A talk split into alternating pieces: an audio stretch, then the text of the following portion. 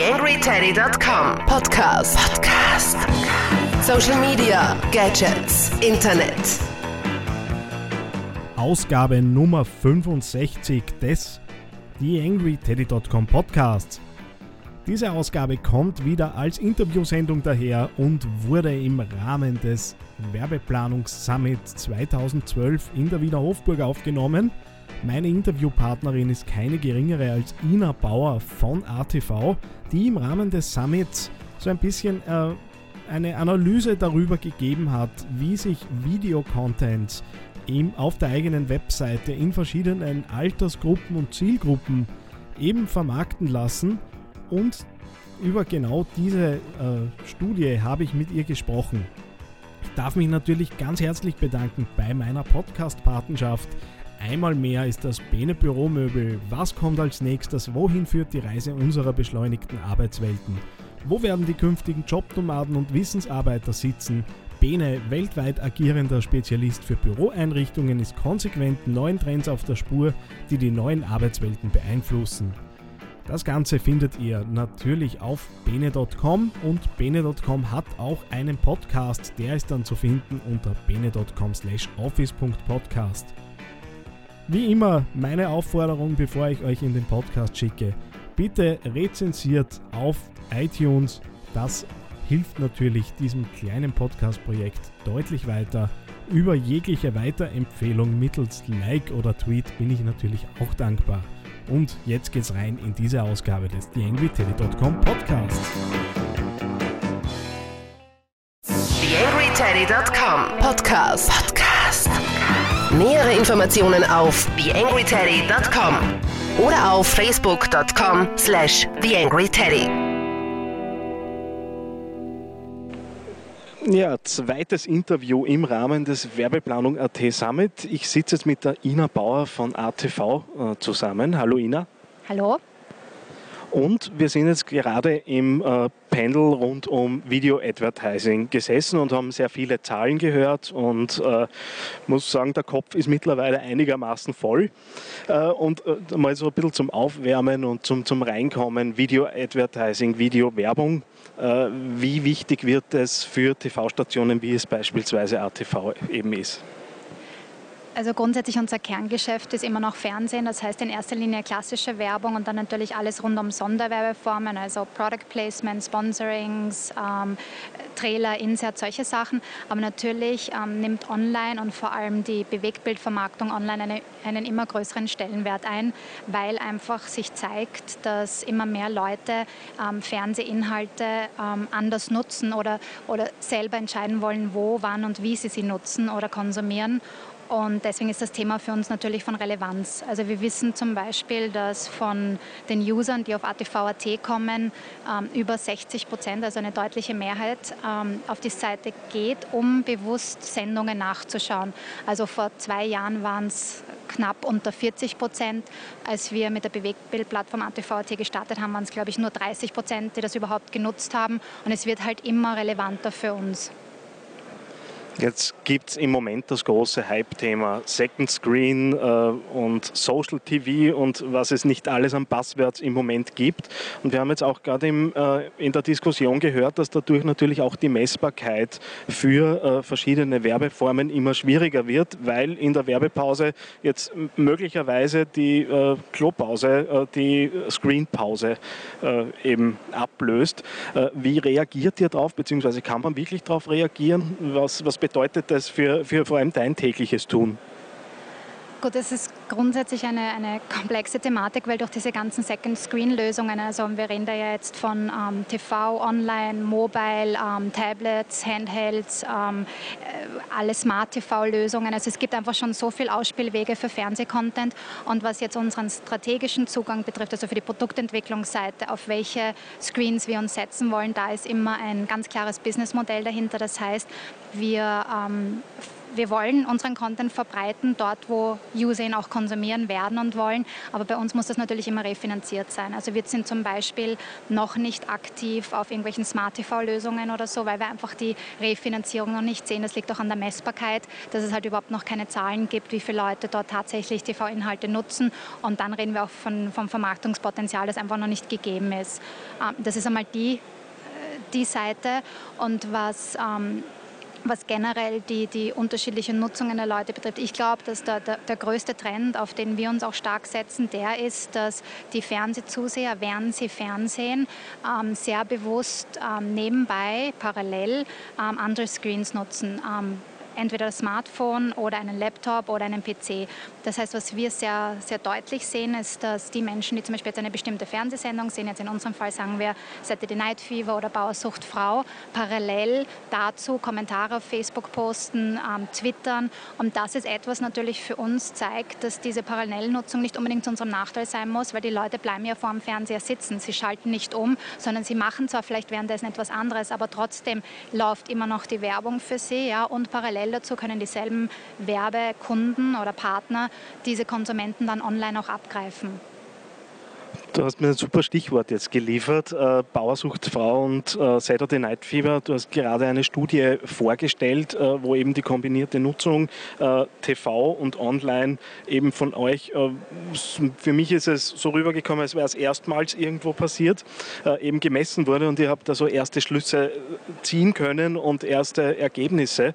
vielleicht so in der kurzen Zusammenfassung, worum ist es da genau gegangen? Also grundsätzlich ist das Problem das, man kann die Bruttoreichweite definieren. Also wir können genau sagen, ähm, so viele Leute haben diese Sendung ähm, im TV gesehen und so viele Leute online, was noch nicht möglich ist. Es gibt keine einheitliche Messmethode, die diese ähm, Reichweite in Relation zueinander stellt. Das heißt, man kann nicht sagen, von den Leuten, die die Fernsehsendung auch online gesehen haben, haben so viele Leute nur online gesehen. Und das ist natürlich für die Werbewirtschaft extrem wichtig zu wissen, was ist die tatsächliche Nettoreichweite. Und um die geht es ja in, in vielen Fällen. Und ähm, es gibt Bestrebungen seitens der, der AGTC, das ist also die Gruppe ähm, rund um die GfK, die, die die Fernsehnutzung generell misst, da auch die Online-Nutzung mit aufzunehmen. Aber das sind Bestrebungen, die noch nicht umgesetzt wurden. Und was wir jetzt gemacht haben, ist einfach in einem Eigenversuch, in einer Studie ähm, über vier Bezugsquellen ähm, nachzuschauen bei eben genau diesen zwei Sendungen, Saturday Night Fever und Bauersucht Frau. Ähm, was sind da die Ergebnisse, die wir auswerten können und wie viel Prozent ähm, Zuwachs einer Nettoreichweite kann man daraus ableiten. Und wie gesagt, mit Vorsicht zu genießen ist natürlich jetzt nur eine Studie über sechs Wochen. Ja, also es wird da sicher eine, eine genauere Messung in der Zukunft geben. Ähm, und da hat man einfach klar erkannt, dass die dass TV immer noch das, das Hauptmedium für Reichweitenaufbau ist, aber über Online sehr wohl eine ne-, zusätzliche Nettoreichweite zu generieren ist. Und bei jungen Formaten wie Saturday Night Fever ist die entsprechend höher als zum Beispiel bei breiter gestreuten, ein bisschen älteren Formaten wie Bauersucht Frau. Das heißt, der allgemeine Trend, dass online natürlich wichtiger wird, äh, den könnt ihr schon für euch daraus ableiten. Absolut, ja. Und ähm, ich glaube, das wird zukünftig ähm, noch steigen, weil einfach die, die Leute, die nachkommen. Also eine der Fragen oder eine der Kernfragen ist ja auch das, wenn man jetzt sagt, dass junge Zielgruppen viel oder vermehrt online schauen, wie werden sich diese Zielgruppen verhalten, wenn sie älter werden? Werden sie dann zu klassischen TV-Nutzern oder bleiben sie eben bei, diesem, bei, bei dem, was sie gelernt haben in ihrer Jugend? Und so kann sich das Ganze ja verlagern und das werden wir einfach genau beobachten müssen. Und wir sehen aber online, und das möchte ich auch dazu sagen, also nicht als, als etwas, das uns kannibalisiert oder uns schadet, sondern wir sehen es als eine Erweiterung unserer Kernkompetenz. Bewegtbild ist Bewegtbild. Wir wollen unseren Content unseren Zusehern, Usern bieten auf möglichst vielen Plattformen und ähm, das natürlich auch aus meiner Sicht oder aus der Sicht des Privatfernsehsenders dann auch monetarisieren. Dazu hast du auch eine, eine sehr schöne Erkenntnis gebracht im, äh, im Vortrag, äh, dass die On-Air-Erfolge äh, sich auch online dann wieder zeigen. Also insofern mm, ist es ja vor diesem Hintergrund für euch äh, nicht ganz so tragisch, wenn sich Nutz-, das Nutzerverhalten ändert, weil ja der Content nach wie vor äh, eben dann rezipiert und gesehen wird. Absolut. Also es ist tatsächlich so, dass die Formate, die on-air am erfolgreichsten sind, auch die sind, die online am erfolgreichsten sind. Ähm, ich glaube, dass halt viele Leute Leute sich ähm, die Möglichkeit nützen, sich die Inhalte nochmal anzusehen. Die, die ähm, eine Staffel lieben, ja, nützen einfach die Möglichkeit, wenn sie jetzt eine Folge versäumt haben, sich das online anzuschauen. Also ich glaube auch nicht, dass wir dem TV etwas wegnehmen online, sondern ich glaube, dass wir eher die Leute dazu bringen, die Sendung zu konsumieren, die es vielleicht sonst nicht gemacht hätten, weil ich weiß es nicht, sie Dienstagabend immer schon fix ein äh, Fußballtraining haben und die Sendung im Fernsehen nicht anschauen können, aber sie wissen, sie können heimkommen und sie online anschauen und diese Möglichkeit nehmen sie auch wahr. Und das Ziel sollte ja für uns als Fernsehsender dahin gehen, dass wir sagen, gestern ist Bauersucht Frau gelaufen. Es haben so und es haben so und so viele Leute online, also on air gesehen, so und so viele Leute online und daraus ergibt sich dann eine Reichweite aller, aller jener Leute, die die Sendung gesehen haben. Als Abschlussfrage vielleicht ein bisschen äh, wieder in Richtung äh, allgemeinere Plattformen. YouTube hat ja mittlerweile in Österreich noch nicht, aber generell eine Monetarisierung für YouTube-Accounts eingeführt. Äh, wo eben man Partner von YouTube werden kann und sich Werbung schalten lassen kann in den eigenen Formaten. Ist es eine Form äh, der Werbung, die ATV beispielsweise äh, schon im Auge halten muss oder werben dort komplett andere Kunden und ist dann ein komplett anderes Publikum, das eben dann beispielsweise auf solche YouTube-Werbeformate geht? Nein, ich glaube, es ist generell nicht ganz ein anderes Publikum. Was man dazu sagen muss als, als ATV ist, dass wir immer noch ähm, gezielte Nachfragen haben, also ähm, Mediaagenturen, Kunden, die, die bewusst in unserem Zielfeld also oder in unserer Umgebung schalten wollen, weil österreichischer Content, weil ähm, wir natürlich redaktionell sehr dahinter sind und auch genau aufpassen, wo der Pre-Roll oder was auch immer geschalten wird. Ähm, die, die, es ist einfach Premium-Content bei uns. Ja. Also ähm, YouTube, so sehr ich selber schätze ja, und, und ja auch sehe, was es bewirkt hat, ähm, wir schalten, oder, oder anders gesagt, wir haben auch einen eigenen YouTube-Kanal, wo wir aber nur zum Beispiel Bonusmaterial und kurze Snippets aus unseren Eigenproduktionen ähm, abbilden, einfach auch zu Marketingzwecken, so ähnlich wie auf Facebook auch. Ähm, aber wer ganze Folgen konsumieren möchte, muss zu uns kommen auf die Webseite. Und das ist Premium-Content. Das sind Leute, die bewusst Content suchen. Es ist nicht, Leute kommen nicht zu uns, um jetzt einfach nur unterhalten oder berieselt zu werden, sondern sie suchen Content ganz gezielt, weil sie wissen, was wir wo, oder wofür, für welchen Content wir als ATV ATV stehen. Und das hat in meinen Augen für, für Mediaagenturen, für Kunden einen extremen Mehrwert. Und zum Beispiel, wir haben eine extrem hohe Use-Time auch auf ATV.at. Also wir haben ähm, jetzt, was die ÖWA-Messung betrifft, liegen wir bei durchschnittlich so 24 Minuten. Das ist einer der höchsten Werte. Aber, wenn wir, aber das betrifft ja alle Aktivitäten der User auf der Seite. Wenn wir jetzt von unserem Videomesstool ausgehen, da liegt die, die durchschnittliche Use-Time eines Visitors bei über einer Stunde. Und das liegt einfach daran, dass die Leute kommen und ganze Folgen anschauen. Und die haben eine Länge von 48 bis 72 Minuten. Und da habe ich natürlich ein ganz anderes, ähm, eine ganz andere Kundenbindung als auf YouTube. Ich weiß, du hast jetzt sehr lange gesprochen, nämlich nicht nur äh, hier jetzt bei mir im, im, sehr, sehr netten Gespräch, sondern auch äh, auf der Bühne. Und es war, glaube ich, eine sehr fordernde äh, Session. Und ich bedanke mich recht herzlich für deine Zeit. Danke auch für deine Zeit, sehr gerne.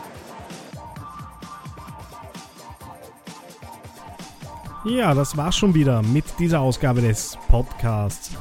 Ina Bauer hat mir im Rahmen des Summits auch noch angeboten, mich mal mit den Leuten bei ATV rund um deren Social Media Aktivitäten zu unterhalten und ich glaube, da werde ich bei Gelegenheit darauf zurückgreifen. Ja, was tut sich so bei meinen anderen Projekten?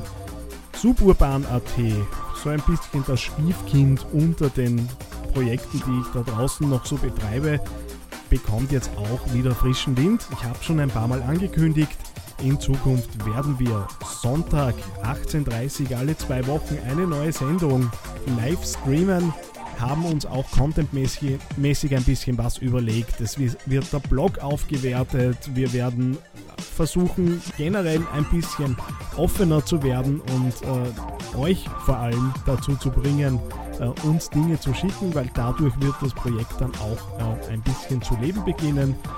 Live-Podcasts sind ja in Österreich noch relativ dünn gesät, insofern sehen wir es auch ein, ein bisschen als Experiment und als Testprojekt und möchten aber ganz bewusst eben im Web bleiben.